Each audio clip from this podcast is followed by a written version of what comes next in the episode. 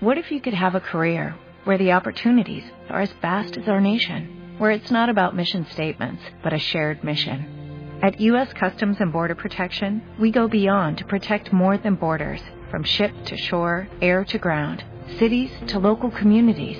CBP agents and officers are keeping people safe. Join U.S. Customs and Border Protection and go beyond for something far greater than yourself. Learn more at cbp.gov/careers. Historia Sagrada por Juan Luis Gallardo.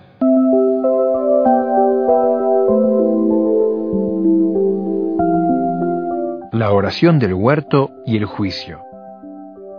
Era noche cerrada cuando llegaron al huerto de los olivos. Los troncos retorcidos y las hojas plateadas de los árboles blanqueaban a la luz de una luna color tiza, que a ratos se escondía atrás de nubes oscuras.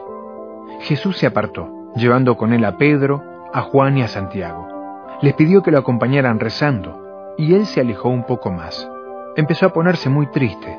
Se sentía aplastado por el peso de todos los pecados de todos los hombres, que tomaba sobre sí para redimirnos. Le decía a su padre, si es posible, que no tenga que tomar yo esta copa amarga, pero hágase tu voluntad y no la mía. Volvió a donde se hallaban sus discípulos, encontrándolos dormidos. Los despertó y se apartó de nuevo.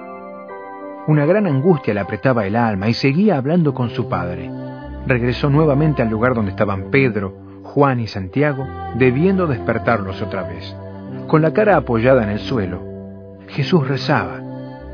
Aunque deseaba terminar su misión redentora, agobiado bajo el peso de nuestros pecados y sabiendo lo que tendría que sufrir, lo invadió el miedo. Empezó a transpirar sangre y las gotas caían en la tierra del huerto. Entonces, Dios Padre mandó un ángel para consolar a su hijo. Reconfortado, Jesús le dice a sus discípulos que dormían, pueden seguir durmiendo nomás, porque ya llega el que va a entregarme.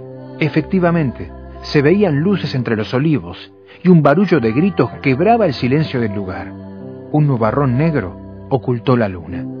Una partida de sujetos mal entrazados, al servicio de los fariseos y ancianos del pueblo judío, venía armada con espadas y palos, conducida por Judas el traidor. Este les había indicado, el hombre que yo voy a besar es el que ustedes buscan. Se acercó Judas a Jesús y diciéndole, Salud maestro, lo besó. Los que venían con él se abalanzaron sobre el Señor.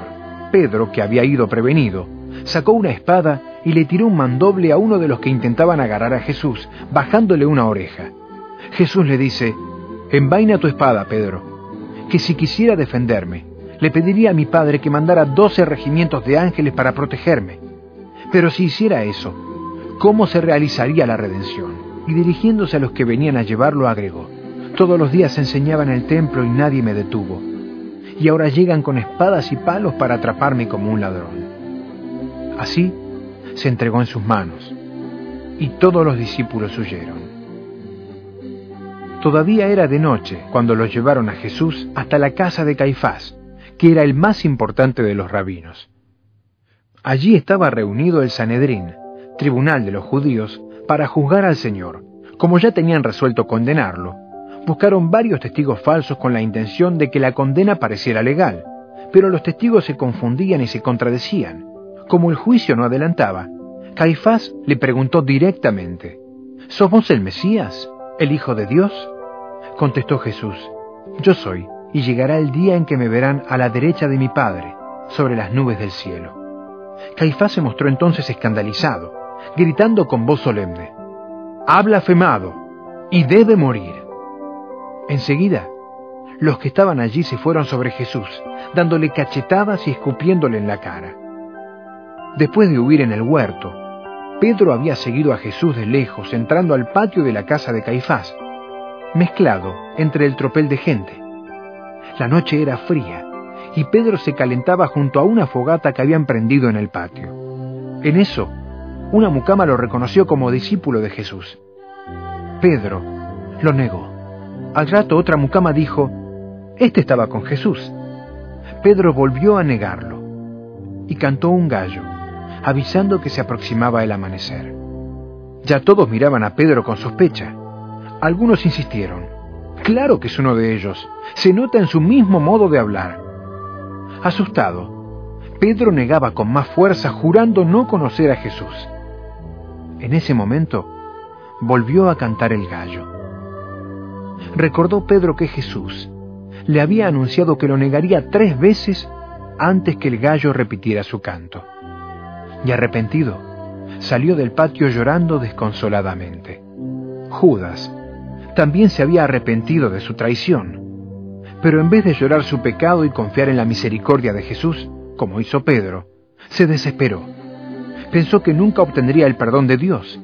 Tiró en el zaguán del templo las monedas de plata recibidas y saliendo de la ciudad, buscó un árbol y se ahorcó.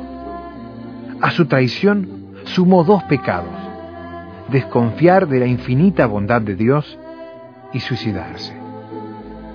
Los tribunales judíos no tenían permitido dictar condenas de muerte, ya que esa pena estaba reservada al gobernador romano, que era Poncio Pilato. Ante él lo condujeron a Jesús, exigiéndole los judíos que convalidara la sentencia que habían dictado. Pilato se dio cuenta enseguida de que se estaba cometiendo una terrible injusticia, pero era cobarde y no quería tener conflicto con los judíos. Interrogó a Jesús corroborando que no había cometido delito alguno. Una gran multitud manejada por los fariseos, rabinos y ancianos se reunió frente a la gobernación reclamando la muerte de Jesús. Pilato vacilaba. Le vino entonces a la memoria que los judíos tenían por costumbre pedirle que soltara un preso para Pascua. Y en la cárcel estaba un asesino llamado Barrabás. Preguntó, ¿A quién quieren que le suelte por la Pascua? ¿A Jesús o a Barrabás? Suponía Pilato que entre Jesús y un criminal, la multitud optaría por Jesús. Pero se equivocaba. La multitud vociferó. ¡A Barrabás! Entre los que pedían la libertad de Barrabás y la sangre de Jesús, estaban muchos que habían seguido a éste, oído sus enseñanzas, presenciando sus milagros, y que acaso hasta fueron curados por él porque las multitudes son caprichosas y a veces crueles, más cuando alguien las agita, como hicieron aquella mañana los enemigos del Señor. Pilato se achicó, encogido el ánimo. Pidió que le trajeran una palangana y se lavó las manos, a la vista de todos, para indicar que nada tenía que ver en un asunto que sin duda estaba bajo su responsabilidad de funcionario. Mientras hacía eso dijo, soy inocente de la sangre de este justo. Gritaron los judíos a todo pulmón, que su sangre caiga sobre nosotros y nuestros hijos. Pilato dispuso que azotaran a Jesús y después lo crucificaran. Flagelación llamaban los romanos al tormento de azotes, que estaba limitado a un cierto número de golpes de vara o latigazos. Pero a Jesús lo azotaron sin medida, utilizando látigos con varias lonjas que en la punta tenían unos huesitos que rompían la carne. Quedó medio muerto, cubierto de sangre. Después de azotarlo, los soldados vistieron al Señor con un trapo colorado que simulaba un manto real y le colocaron en la cabeza una corona hecha con ramas espinosas, que a golpes le hundieron hasta el hueso. Y para burlarse, doblaban la rodilla ante él diciendo, Salve, Rey de los judíos.